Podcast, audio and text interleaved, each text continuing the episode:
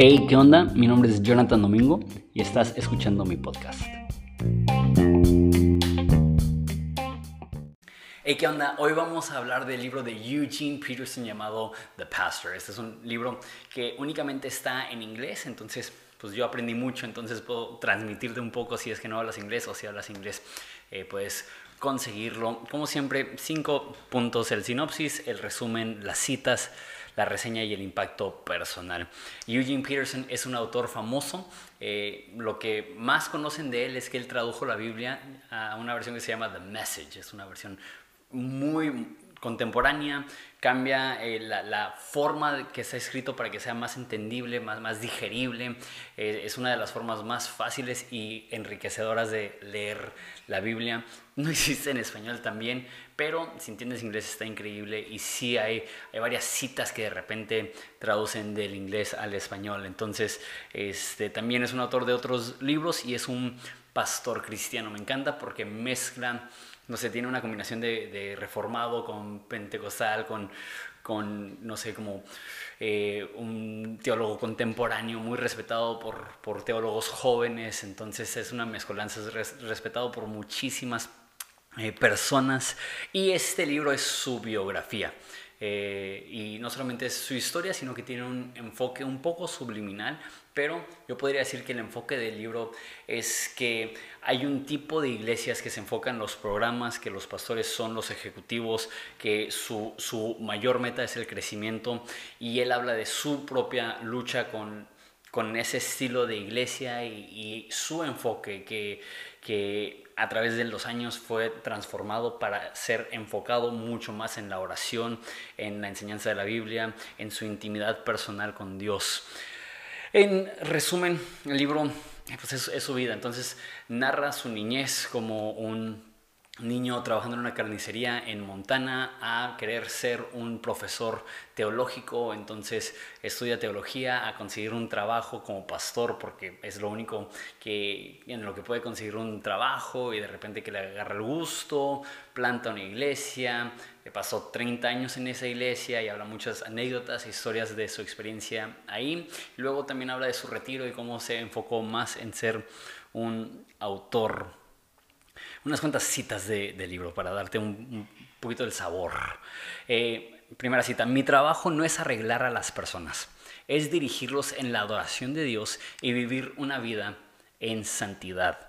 Eh, habla de un tiempo donde él estaba tomando unos cursos de psicología y cómo estaba aprendiendo muchísimo acerca de la conducta humana y, y estaba aprendiendo a ser muy útil como pastor y ayudar a las personas. Sin embargo, se empezó a dar cuenta que que si él únicamente ayudaba a personas a arreglar su matrimonio o ayudar a arreglar un conflicto con sus hijos o a mejorar sus finanzas, pero no les estaba ayudando a enamorarse más profundamente de Jesús, a vivir una vida en santidad, a tener intimidad con Jesús. No estaba haciendo la obra de un pastor y de hecho dice, francamente, un psicólogo es mejor para atender cosas psicológicas. Mi meta como pastor no es únicamente ser de ayuda en tus circunstancias, sino de estimularte en tu relación espiritual con Jesús para que eso pueda profundizar. No quiero simplemente intentar arreglar tu problema. Quiero ayudarte a acercar a Jesús, a adorar a Jesús. Otra cita. La meta no es la influencia, es la intimidad con Dios de los miembros de la iglesia. Tener una iglesia grande no lo facilita, lo complica. Entonces lo que dice es, cuanto más grande es tu iglesia, más difícil es tener una iglesia bíblica. No que sea imposible tener una iglesia grande y bíblica, pero la meta de la iglesia no es cuánta gente te conoce o cuánta gente te sigue o qué tan grande es la iglesia.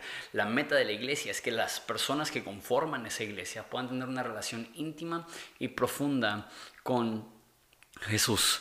Este, Última cita. Mi meta es cambiar de un pastor competitivo un pastor contemplador. Me encanta este contraste de un, pastor afanado por el crecimiento, por, por ser una iglesia que destaca, a, a decir, sabes que mi enfoque ni siquiera es eso. Mi enfoque es ser un pastor contemplador redescubrir las, las prácticas antiguas de contemplación en Dios, de oración a Dios, de meditación en su palabra. eso es algo que yo necesitaba leer. Cuando hable un poco acerca del impacto personal, es, es algo que voy a mencionar, pero en general, cada vez más la meta es tener más seguidores, es tener más influencia.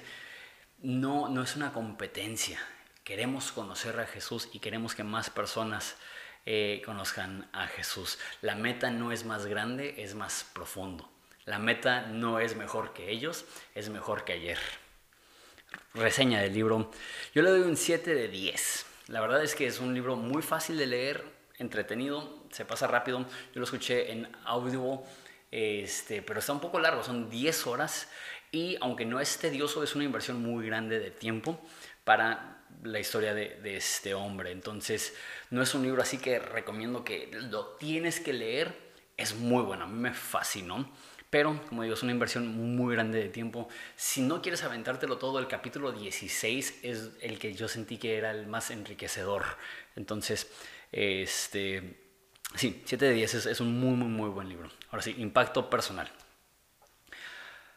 Acabo de empezar a retomar este canal, todavía no lo estoy promoviendo en mis redes sociales, entonces es un poquito, no sé, como limitado a un grupito que tiene tiempo siguiendo este canal y no sé, siento que eso me permite quizás ser un poquito más, no sé, que, me valga un poco más o no sé, o simplemente ser un poco más honesto o abierto en mi relación personal con Jesús dentro del ministerio, los problemas de los cuales hablaba Eugene Peterson me describían a mí.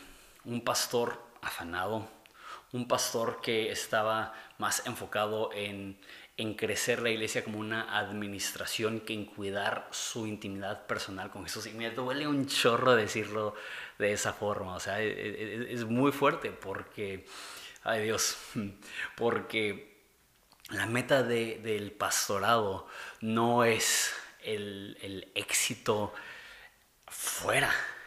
La meta del pastorado es el éxito interior. Y sí, o sea, es importante tu desempeño dentro de la iglesia, o sea, qué bueno ser un, buen líder, qué bueno ayudar a otras personas a descubrir sus dones y talentos y crecer, pero lo más importante como pastor es no perder la intimidad con Dios y estimular a otras personas a la intimidad con Dios en su propia relación. Y, no sé, el, escuchar a Eugene Peterson, había una historia donde, donde él estaba descubriendo eso y dijo, ¿sabes qué? Ya delegué casi todas las actividades administrativas en la iglesia y, quiero ser como los pastores de hechos que se dedicaban a la oración y la lectura de la Biblia. Y le respondió otro pastor, dijo, oh, yo quisiera hacer eso, pero te, tengo que administrar esta maldita iglesia. Y cuando escuché eso dije, chin, chin, ¿cuántos pastores nos perdemos de lo mejor por estar tan enfocados en la administración? Nos convertimos en Martas, frustrados porque estamos sudando y chambeando y trabajando y vemos a las Marías que están a los pies de Jesús diciendo, haz algo. Y Jesús voltea y nos dice con tanto cariño, Estás afanado por muchas cosas, pero María ha escogido la mejor parte, que, que jamás dejemos que la actividad del ministerio enfríe nuestra relación con Jesús. Ok, entonces, esa es la, la reseña.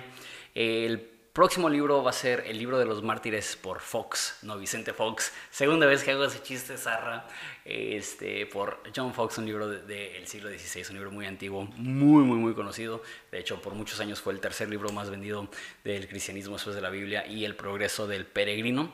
Y como siempre, si quieres dos libros en audio gratis, tengo un link ahí en Audible para que puedas aprovechar. Que se bendiga.